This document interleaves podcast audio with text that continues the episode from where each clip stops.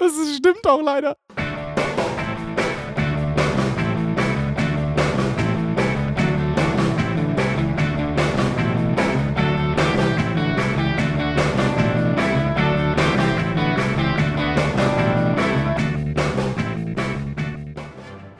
Kennst du die Indiana Jones Filme? Ich kenne zwei oder drei. Ich kenne, glaube ich, nicht alle. Es gibt ja einen guten, den ersten, Okay. und die anderen haben natürlich ihre Schwächen. okay. Schwächen. Also der vierte war schlimm. Den habe ich leider gesehen. Der war ganz schlimm, stimmt. Den habe ich, glaube ich, ab, sogar abgebrochen. Hm, gut. Hm. Aber du erinnerst dich vielleicht an den ersten aus den 70ern, den, ähm, Das kann sein, wo ja. es um die Bundeslade geht. Zu lange her. Ja, b- Ah, bestimmt. schade, Ich hab dass es lange her ist. Ja.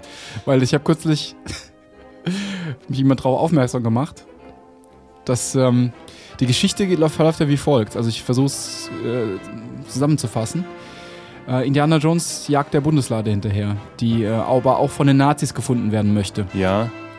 Und ähm, dann wird sie gefunden, am Ende zu einem Ort gebracht, wo sie geöffnet wird. Das, man darf sie eigentlich nicht öffnen. Dabei ähm, verglühen alle Nazis.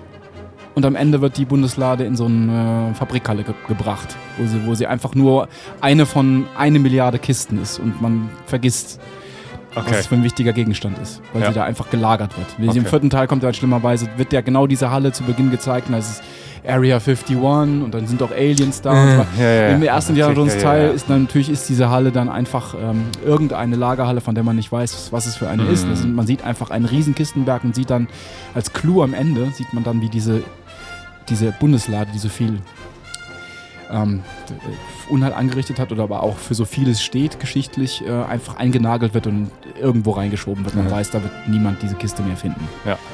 So, und der Witz bei dieser ganzen Angelegenheit ist, oder die Theorie besagt, und du kannst dich an die Geschichte nicht mehr erinnern, Ja, doch, doch, doch, so grob, ja. die Theorie besagt, oder beziehungsweise das, was ich gehört habe, lautet, dass das, was Indiana Jones in dem Film beiträgt, für die Story, ist völlig irrelevant. Die, die, wäre, die Geschichte wäre genauso verlaufen ohne das Eingreifen von Indiana Jones. Und wenn man drüber Das ist ja nachdenkt, super. das stimmt auch leider. Das ist ja spitze.